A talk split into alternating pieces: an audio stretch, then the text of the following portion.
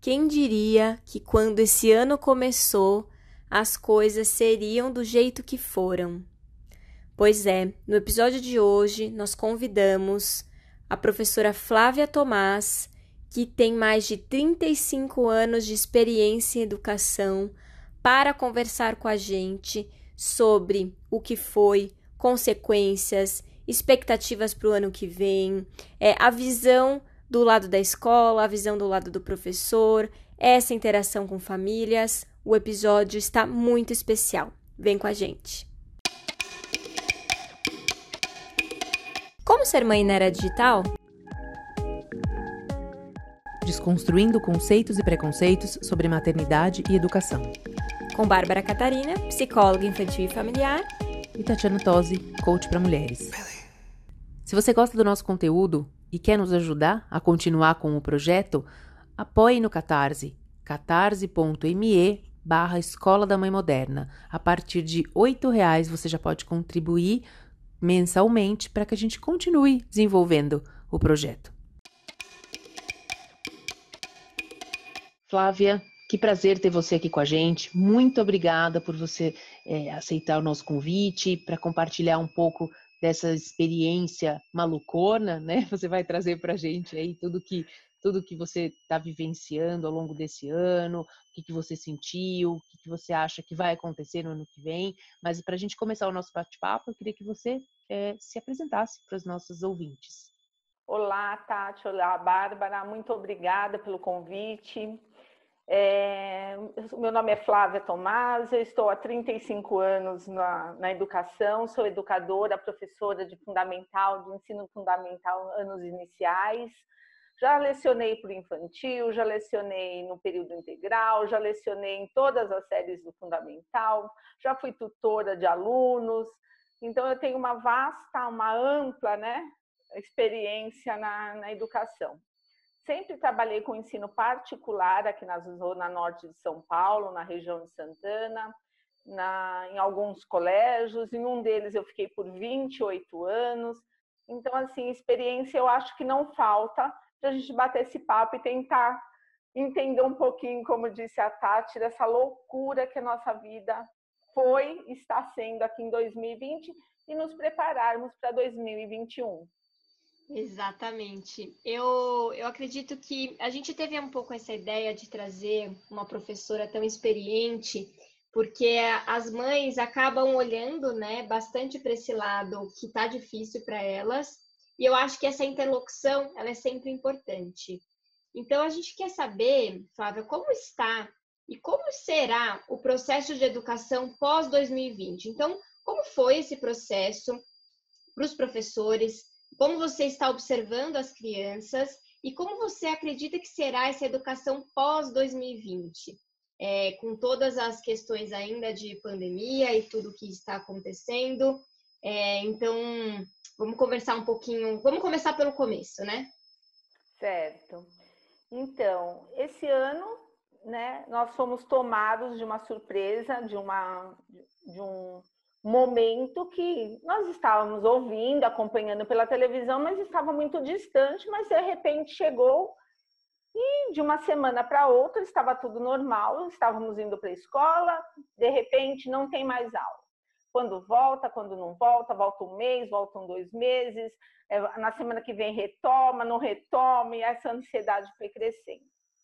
É, foi um período de grande reinvenção eu tive que me reinventar na, na arte de educar, porque é, de repente eu não estava mais com a criança ali perto de mim, eu não estava mais com a criança no meu olhar, eu não estava mais ali dominando a situação, porque a sala de aula é o meu terreno.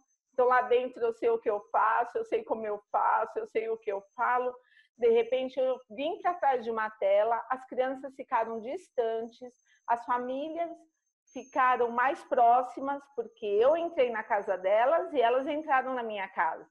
Né? De repente, meu filho derrubou um prato lá na cozinha, eu estou no meio da sala da, da aula e eu não posso chamar. Então, ficou, se para as mães ficou confuso, para nós professoras também. Nós tivemos que reaprender a dar aula, e isso em um mês, porque nós tivemos férias, é, estou falando pela rede particular, em abril, Mas nesse mês de abril eu não tirei férias, eu fiz cursos de capacitação 8, 9, 10 horas por dia para poder enfrentar essa, esse momento, essa pandemia. Então, assim, a grande palavra, eu acho, desse começo desse ano foi reinvenção. Reinvenção por parte dos professores, por parte das crianças e por parte das famílias também. Todos nós precisamos nos reinventar.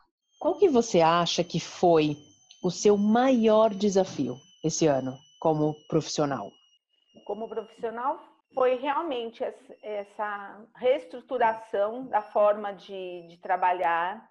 Então, nós tivemos que um planejamento que já estava todo pronto para o ano de 2020, de repente ele precisou ser refeito, tirando o supérfluo, colocando as prioridades. Então, a distância, o que, que eu vou poder ensinar para o meu aluno? Isso, desse jeito, não dá mais. Então, como que eu vou poder? Então, se desse jeito não dá, eu preciso criar uma estratégia para que eu ensine e ele aprenda. E foi também o, a, essa partilha com a família. Eu acho que a família que já tinha uma rotina estabelecida de estudo, uma rotina estabelecida da vida escolar da criança, é, levou mais a sério e teve atitudes melhores do que aquela família que não tinha essa participação tão grande. Então, eu tive que trabalhar com a criança e, ao mesmo tempo, eu tive que trabalhar mais forte com a família dessa criança. Então, tive que trazer essa família, tive, eu, é, eu tive que contar mais com o apoio da família e tudo isso junto e misturado, porque tem aquela criança que está trabalhando, o pai está do lado, né, ao lado dela.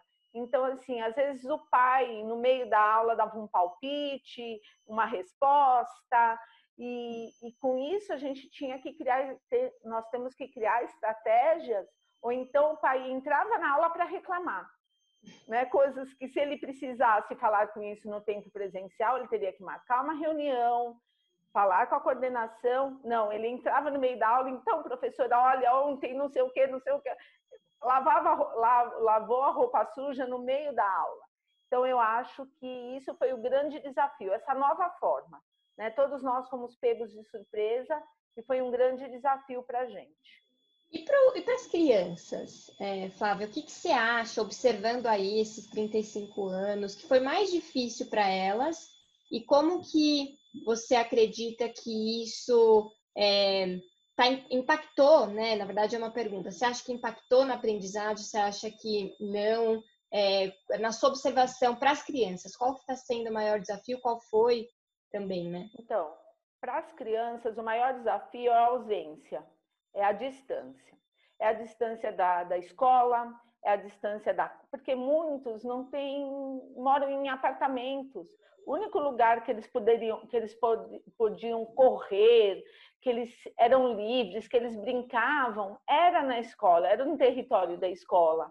Então eles sentiram muito essa, esse distanciamento do ambiente físico, eles sentiram o distanciamento dos amigos, muito, eles sentiram o distanciamento dos professores, né? Porque uma coisa você você está na porta da sala todo dia com um abraço, com um beijo, com eles chegarem com uma florzinha que pegaram no meio do caminho para entregar para a professora e agora não tem mais isso.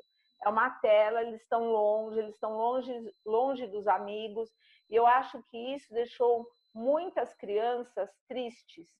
Eu percebo que eu tenho muitas crianças tristes, insatisfeitas, entediadas, e isso, de uma forma ou de outra, impacta na educação, na, na aprendizagem, né? se eu não estou tendo prazer, se isso não está não tá me deixando feliz, eu não vou aprender, eu vou fazer de qualquer jeito. Ah, tá, tá de qualquer jeito a vida, o mundo tá de ponta cabeça, tá de pernas para o ar. Nós também, eu também vou ficar assim. Então eu percebi que é, é mais a, a, presença, né? Então o que que eu tenho feito e algumas amigas minhas também? eu abro a sala virtual uma hora antes, para ser o pátio da escola que eles perderam. Então eles entram, eles compartilham música, eles compartilham vídeo, eles, eles conversam, eles brincam, eles batem papo. eles mostram o cachorro, eles aprontam nessa uma hora. A hora que eu entro, eu faço uma acolhida de 10, de 15 minutos, de 20 minutos. Como que é essa acolhida? Como que você está? Como que está em casa? O que, que você fez no final de semana? Por que, que está bom? Por que, que não está? Por que, que você está triste? Por que, que você está feliz? Eu acho que essa conversa faz um vínculo. É o vínculo que eles estão precisando nesse momento. Até porque eles estão em casa com o pai e com a mãe, a maioria. Só que o pai e a mãe estão trabalhando 14, 12, 14, 16 horas por dia. Sim. Meu aluno falou, Pro, eu não vejo mais a minha mãe. E a mãe está no quarto ao lado. Né? Então, assim, você fica chateada porque você percebe que eles estão tristes, né? E, e eu acho que foi esse o grande impacto na, na vida deles. Flávio, eu adorei assim essa, essa colocação que você fez de como você estruturou a sua aula, né? Então você teve que se adaptar e como você estruturou a aula para online. E isso foi uma, baseado numa percepção sua ou foi, por exemplo, uma, um alinhamento é, numa uma conversa com a escola, trocas? Como é que você chegou nesse lugar? Porque assim achei muito legal essa, essa história de abro uma, uma hora antes, depois eu me conecto com eles. Então tudo isso foi, é uma nova forma de se trabalhar, né? Como você falou que o virtual passou a, a, mudou, né? Uma técnica, vamos dizer, de aula. Isso foi uma percepção sua que você sentiu? Como é que você chegou nesse, nesse, nessa fórmula, vamos dizer assim, que você criou para para sua conexão aí com seus alunos? Então, Tati, a... é percebendo, né? Com 35 anos, você percebe certas é, delicadezas do processo eu via, quando eu abri a sala 15 minutos, 10 minutos antes, eu via que a primeira hora, a os primeiros 40 minutos, eles não tinham, eles queriam conversar, eles queriam bater papo, eles queriam falar. Então, o, o bate-papo da sala de aula ficava cheio de mensagens. Então, eu explicando português e eles lá perguntando que filme que viu, qual que é a senha do jogo. Então eu falei assim, eu preciso criar uma estratégia para que eles façam isso antes. E eles faziam isso antes, no pátio do colégio, uhum. né? Então eu falei, vou abrir. Aí conversando com a coordenadora, a coordenadora falou: "Olha, Flávia, até que é uma boa ideia". Numa reunião nós entramos num consenso e a partir daí nós começamos a abrir. Outro fato é que nós é, a, a, escola optou por não fazer os, as quatro horas e meia online, porque é muito tempo da criança em frente a um computador focado no assunto, né? A gente sabe que 10 minutos eles estão prestando atenção, 15, 20, acima dos 20 minutos, eles estão com o pensamento em outro lugar. Então, nós, o meu período começa a uma e termina às 15h40. Mas eu tenho um período de plantão para quem tem dúvidas, que não entendeu direito o assunto, após as 15h40. Ou então eles podem entrar novamente, fazer a lição de casa comigo, eles podem entrar para conversar, eles entram para fazer lições, a lição juntos. Então, esses dias tinha um trabalho de artes, eles combinaram, para a gente pode entrar no plantão para fazer o trabalho de artes junto. Pode. Você põe uma música? Põe. Então, eu coloquei uma música e eles escutando a música, fazendo trabalho de artes, ou então só brincando. Então, eles estão uhum. aproveitando esse tempo para brincar, porque eles precisam da, da convivência, eles precisam do, de, de ter alguém. Ainda mais que muitos são filhos, filhos únicos e eles estão sozinhos em casa, né? Alguns já estão tendo contato social, alguns já estão saindo de casa para algumas coisas, mas a maioria, principalmente quem tem um idoso em casa, não está. Então, eles têm sentido muita falta mesmo desse contato. E o que, que você acha que deu certo e o que, que deu errado nesse EAD forçado?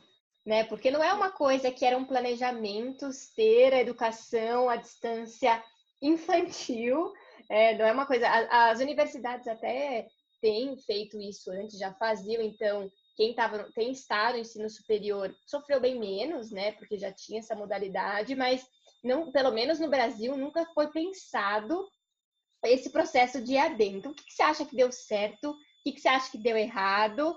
É, e você, e na sua opinião, você acha que esse ensino híbrido é uma possibilidade para o futuro? Você acha que isso vai continuar? Você acha que depois dessa experiência algumas escolas vão implementar isso para valer? E qual é a sua opinião como professora e educadora há tantos anos?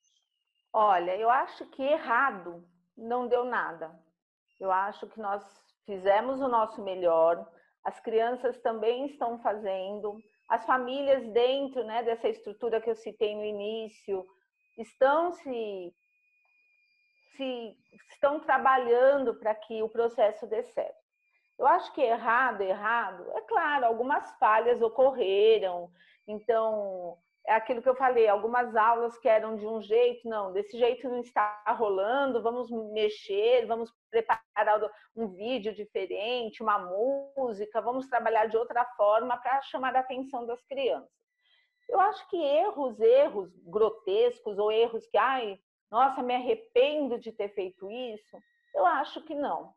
Eu acho que toda aprendizagem, todo conhecimento, toda habilidade adquirida, é, é um ganho. E esse ano eles ganharam muito, muito de outras formas. As crianças estão, elas sabiam usar a tecnologia, mas para ver um vídeo, para jogar um jogo, para distração. Agora eles sabem fazer uma apresentação no Google Apresentações, eles sabem gravar um vídeo em forma de seminário para apresentar para a sala, eles aprenderam a usar alguns, me alguns meios tecnológicos para preparar os trabalhos, as avaliações também estão, sendo feitas de outras formas. Eu acho que tudo isso foi um ganho na vida das crianças. Não dá para falar assim que elas perderam. É claro, é diferente, ainda mais para uma criança, né? Se a gente pegar os anos iniciais, a educação infantil, então, eu acho que foi a que mais sofreu, uhum. né? Tanto por parte dos professores, porque professor de educação infantil é aquele que já vai para a escola de braço aberto, porque ele precisa pegar no colo, ele precisa beijar, ele precisa brincar. Então, e a criança de educação infantil precisa isso. Ver a professora à distância é difícil. Eu acho que a educação infantil foi a que mais sofreu. Nós sofremos, mas eu acho que essas crianças de hoje em dia, elas se adaptam facilmente, né? Essa tecnologia. Eu acho que eu apanhei. Às vezes eu tô, estou compartilhando uma tela, dá um erro. Ó. Eu não consigo. Não, Pro, entra aqui, vai ali, salva lá, é, clica, é, é, entra e sai, atualiza. Então eles vão me direcionando. Então eu acho assim que foi um aprendizado para mim, né? Foi um aprendizado para as crianças. Eu acho assim que foi positivo né? Nós não podemos descartar todo esse aprendizado que eles tiveram durante o ano. Não foi o ideal? Não. Mas foi o melhor que nós pudemos fazer, e eu acho que para eles essas habilidades adquiridas vão, é, esse amadurecimento adquirido lá na frente vai ser um ponto positivo. É, e o ensino híbrido, ele veio para ficar. Uhum. É uma, é uma é, é uma certeza, não é uma possibilidade. E a escola que não se preparar para esse ensino híbrido, ela vai sair perdendo. Então, o que, que acontece? Você não pode pegar esse ano inteiro de aprendizado, de habilidades que você desenvolveu no seu aluno, e o ano que vem, porque voltou, jogar na lata do lixo, falando, não, agora lá, caderno, lápis, sentado às quatro horas e meia, prestando atenção, prova escrita, não, não tem mais né? Nós vamos precisar pegar esse tecnológico, levar mais fortemente para dentro de, da sala de aula e levar a sala de aula de novo. A mãe se acostumou. Vamos pegar um exemplo. A criança, o ano passado, ficava doente ou fazia uma viagem. Nós, professoras, montávamos a agenda da semana que a criança perdeu. Então, as atividades, anexávamos as folhas na agenda da criança, as páginas dadas, só que assim, eram tudo muito papel. Hoje eu gravo a aula. Minhas aulas são gravadas diariamente e eu posto essa gravação no final da tarde para quem para quem não estava presente ou para quem precisou se ausentar. O ano que vem a mãe, o pai, o responsável, ele vai querer isso também. Uhum. Por que, que esse ano, durante 2020, vocês gravaram a aula o tempo todo e agora não grava mais? o meu filho quer rever a aula em casa, vai ser um direito dele. E a escola que não oferecer isso para os pais vai sair perdendo, né? Então, assim, é, tem um mural agora, então eu posto vídeos naquele mural, eu posto minhas gravações, eu posto as, as atividades, eu ponho um monte de informa várias informações a mais naquele mural que numa agenda talvez eu não colocaria. Então a mãe se acostumou com essa facilidade. Então a mãe vai querer essa facilidade e os alunos também. Então nós não vamos poder jogar tudo fora e começar do zero, voltar para né, antes da pandemia. Não, o que nós fazíamos antes da pandemia que dava certo, vamos continuar fazendo. O que nós fizemos na pandemia que deu certo, vai continuar sendo feito. E nós vamos juntar esses dois no presencial, né? Então, o ensino híbrido, ele veio para ficar. Com certeza, é, todas as escolas, as, as, os cursos, as capacitações que nós estamos tendo. Eu trabalho numa rede grande de colégios, é a Rede Salesiana Brasil. Ela, ela tem várias escolas e todos os gestores, todos os capacitadores, eles garantem que o ensino híbrido veio para ficar. Que incrível isso, né? Fiquei até arrepiado no momento que você falou realmente dessa questão da, dessa mudança, né, que vai haver, porque de fato, se a gente analisar, a gente que não é da área de educação especificamente, né, é, se a gente para para pensar, é, foi um marco, né, de uma transformação num, em tudo relacionado a esse processo de aprendizagem e de como a forma como o conhecimento é passado. Né? Eu acho que você falando isso também, eu imagino mais para frente, futuramente, essa conexão maior entre alunos de outras escolas para práticas, dividir, compartilhar, né? Então, assim, alunos daqui que podem se conectar com alunos do Recife, é, que sejam do mesmo grupo ou não, né, de escolar, mas para compartilhar mesmo, né? O que, que, foi bom, quais foram as práticas que deram certo, o que, que o que, que todo mundo pode usufruir e tirar de lição, de aprendizagem desse ano e transformar isso, né? E, e, fazer isso virar realmente uma nova, eh, uma nova ferramenta, né? Então foi, foi olhando por esse aspecto, acho que foi uma coisa, um ganho muito grande, né? Você comentou do ensino infantil e eu aqui eu sempre trago, né? E compartilho nos nossos podcasts a minha experiência como mãe. Eu tenho um que vai fazer quatro e um que vai fazer seis. E ao longo desse ano, a nossa primeira uh, atitude com tudo isso, por ser o ensino infantil, eu tirei eles da escola, inclusive até o mais velho nem poderia ter feito isso, mas pela pandemia, né, houve de fato aí um, várias houve. pessoas fizeram isso. Então eles ficaram alguns meses, eles já voltaram, agora já retornaram é, não só online, como também a escola voltou, né, duas horas e meia por dia nessas extracurriculares que São Paulo é, autorizou. Então, assim, o que, que eu notei? O começo foi muito difícil mesmo para todo mundo e para eles, como eu fiquei fora esse tempo, agora eu vejo o quanto é, não só as professoras é, aprenderam a lidar com essa questão, porque elas tiveram também na marra, né, que, que lidar com o online para os pequenos. Então, como elas construíram também esse jeito, e as crianças, o quanto eles amadureceram mesmo. Então, eu vejo ali alguns ah, da classe do Otávio, que é o mais velho, é, então, fazendo aula deitado na cama, mas ali, de olho, prestando atenção, fala alguma coisa. Essa questão do, você falou da ferramenta, abre o microfone. Eles têm, né? Eles têm cinco anos, vão fazer seis. Abre o microfone, fecha o microfone, liga a câmera. E tem uns que gostam de deixar o fundo com uma foto. É, e, aí, e é engraçado isso, porque essa relação com a tela virou um, então eles de pijama, comendo. Aí outro dia um falou assim, pera, a professora perguntou alguma coisa, aí ele parou e falou, espera um pouquinho que agora eu vou fazer cocô. ele saiu para fazer cocô. Então, eles também tiveram, criaram ali por exemplo, o meu filho mais novo com a professora dele, ela fala, Beto, me dá um beijo. Aí ele entra, se ele vai chegando perto, ele beija a tela do computador. Ele dá um beijo. Ela fala, eu vou entrar agora. Ela vai se aproximando assim. É, aí é. Ele, ele perguntou, vai quebrar o vidro? Então, assim, eles também né, criaram ali uma forma de de, de, de, se conectar de algum jeito, mesmo que online. Então, foi, eu acho que olhando né, com essa perspectiva que você colocou, foi um ganho, tiveram ganhos né, significativos. Sim, muitos, Tati. E é aquilo que, assim, é, eu, eu estou falando pelo lado da, da profissional.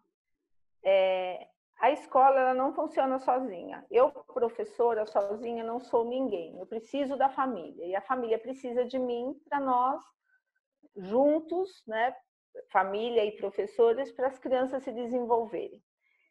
Uma coisa que, que eu peço, né, aproveitar até esse momento do podcast, para as famílias realmente, a partir desse momento de pandemia, se envolverem mais com a vida escolar dos filhos, né? Criarem rotinas para os filhos. As crianças precisam de rotinas. O que eu tenho percebido é que são crianças que estão muito entediadas porque não têm rotina.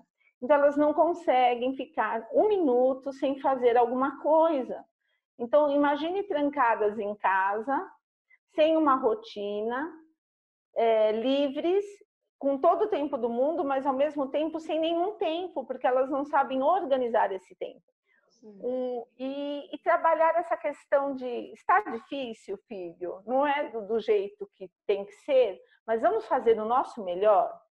Vamos fazer tudo para que a gente aprenda, para que a gente melhore, porque o ano que vem a escola volta, a rotina volta. Então eu percebi que muitas crianças saem a hora que querem da aula, é, é, jogam jogos virtuais no, em, no momento da aula, e amanhã, ah, eu não sei o que eu faço, porque eu falo com ele. Então, nesse momento, acho que você tem que deixar um pouquinho essa amizade, né? Que alguns pais confundem, tem que ser amigos dos filhos.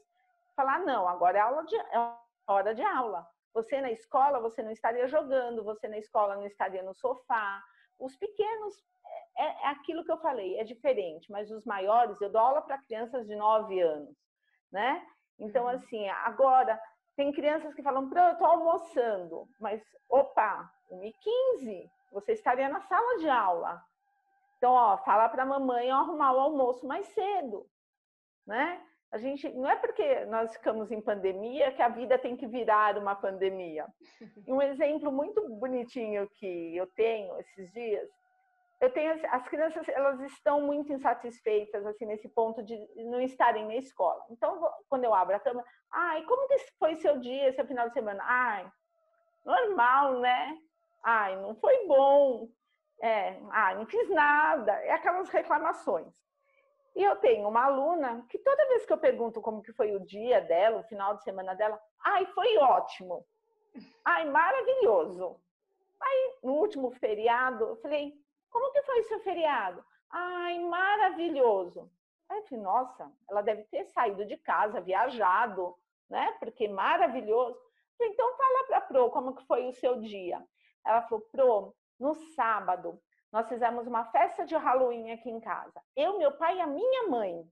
Nós enfeitamos a casa, nós fizemos guloseimas, nós assistimos filmes de terror e nos fantasiamos. No domingo, eu ajudei a minha mãe a fazer macarrão. Ontem eu fiz o trabalho que eu precisava, depois eu brinquei a tarde inteira. Então você percebe que quando a família se estrutura, a família leva para o lado da tranquilidade, apesar de nós estarmos quase loucos, mas você tem que passar para a criança que é uma fase, né? E, essa, e a família estruturada, eu acho que as dificuldades, o aprendizado, a dificuldade é menor, o aprendizado e o ganho é maior. Então, né, nesse tempo de pandemia, os pais estão com as crianças em casa. Então, eles têm que fazer a. Às vezes eu falo para os pais, mas agora vocês são os meus olhos. Antes eu passava no caderno e falava, olha, essa palavra está escrita de forma errada. Pensa, como que você escreve essa palavra? Olha, essa, esse cálculo está, está errado, refaça. Agora eu estou longe. Vocês têm que ser os meus olhos. Então tem que ter essa parceria, porque nós sabemos que vamos voltar, mas por enquanto nós não sabemos quando vamos voltar, né? Que 2021 a gente já comece no presencial, Esperamos todos, mas e se não? Uhum. Então, os pais têm que criar essa estrutura para a criança se fortalece, a família se fortalece e a aprendizagem acontece. Porque não é só um lado, né? Não é só o professor e o aluno, tem que ter o outro lado também. É fantástico, acho que esse papo foi muito esclarecedor. Para a gente começar a caminhar para o fim, eu queria saber qual que é a sua expectativa para 2021 né? Assim, você nesses 35 anos, você se imaginou passando por isso, de ter que fazer desse jeito, se reinventar a essa altura do campeonato. E eu acho que você trouxe um lado muito bonito, realmente. É, 2020 vai marcou, né? Foi para a história, vai para a história. E, e na verdade foi essa possibilidade de, de fato, colocar a tecnologia na educação. E eu concordo com você, veio para ficar. É, a gente vai ter que se adaptar a ela e trazer essa questão híbrida. Então, assim, para pergunta final, qual é a sua expectativa para 2021? E, e, e, se você esperava um dia, quando você começou a lecionar e ir na educação, passar por tudo isso que você passou esse ano? Então, é, esperar nunca, né? É, eu, esses dias eu estava comentando com eles que eu tinha uma imagem no meu livro de sexto ano, sexta série, né? Uhum. Quando eu era lá nos primórdios da minha vida, que tinha uma menina indo para a escola com uma máscara de gás. E aquela imagem me marcou. Eu não sei porquê. Sabe quando você recebe o livro no primeiro dia de aula, que você eu adorava, sempre gostei do cheiro do livro? Eu folheando o livro de geografia, sexta série, né? E eu me dei com aquela imagem, eu falei, meu Deus, será? Eu, eu, aquela noite eu nem dormi direito, porque aquilo realmente me impactou. E Agora, nesses momentos, aquela imagem tem vindo muito forte na minha memória, né? Uhum. Porque eu falei, gente, nós chegamos nesse momento, não de máscara de gás, mas nós estamos mascarados, trancados em casa, com medo de um vírus, né? Então, eu nunca, nunca imaginei. Eu já, olha, eu posso falar que nesses 35 anos eu já passei por várias reformas de ensino, por várias reformas ortográficas, por é, construtivismo, socioconstrutivismo, é, tradicional, não tradicional, esse, aquele, aquele outro, é, mesclado. Eu já fiz de tudo, mas assim, trabalhar de casa, conceber uma escola de casa, eu nunca pensei na minha vida que isso fosse possível. E foi. Uhum. A expectativa para o ano que vem vai ser uma expectativa de muito trabalho, uhum. né? Porque nós vamos ter primeiro que acolher essas crianças, uhum. devolver para elas o ambiente da escola. Então, nós vamos ter que fazer um trabalho muito grande de acolhida, de readaptação, de rotina, de brincadeiras, para que essa criança retome né, a vida dela, porque ela precisa retomar essa vida.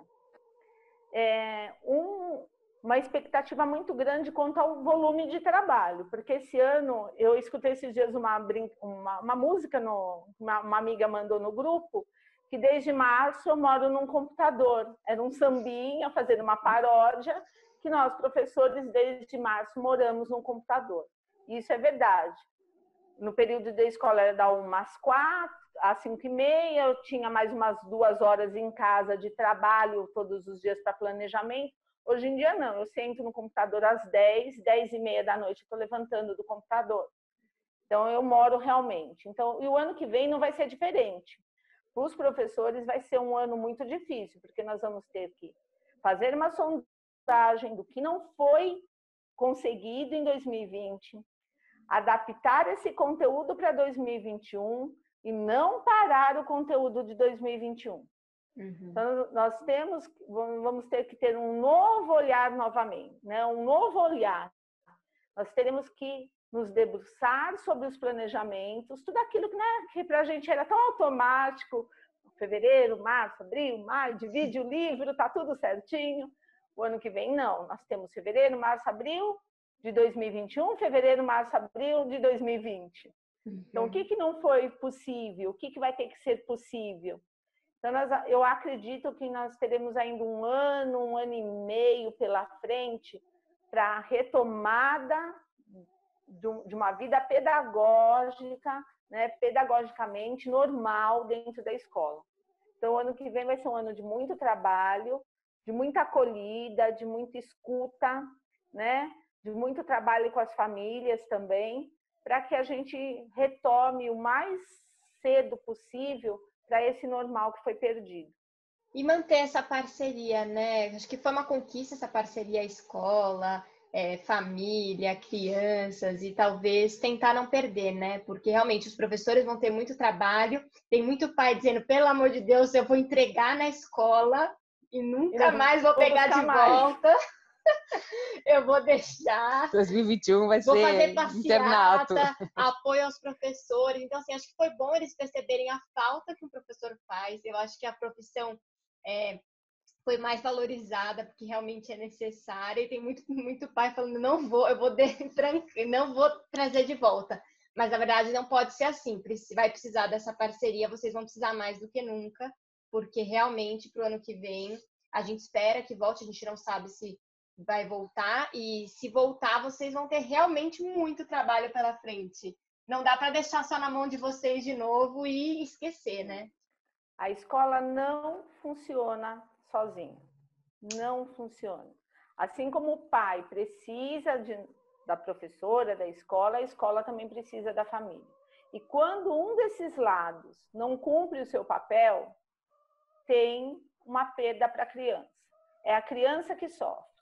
Então, se a mãe, eu, o que eu falo para as mães, sempre falo em reuniões iniciais, é, a gente não gosta de todo mundo, né? Tem aquela professora que é mais fofinha, tem aquela professora que é mais Shrek, tem aquela professora que é mais do, que é doida, tem aquela professora que é já mais calada, mas nós estamos ali, quem está na educação está porque gosta.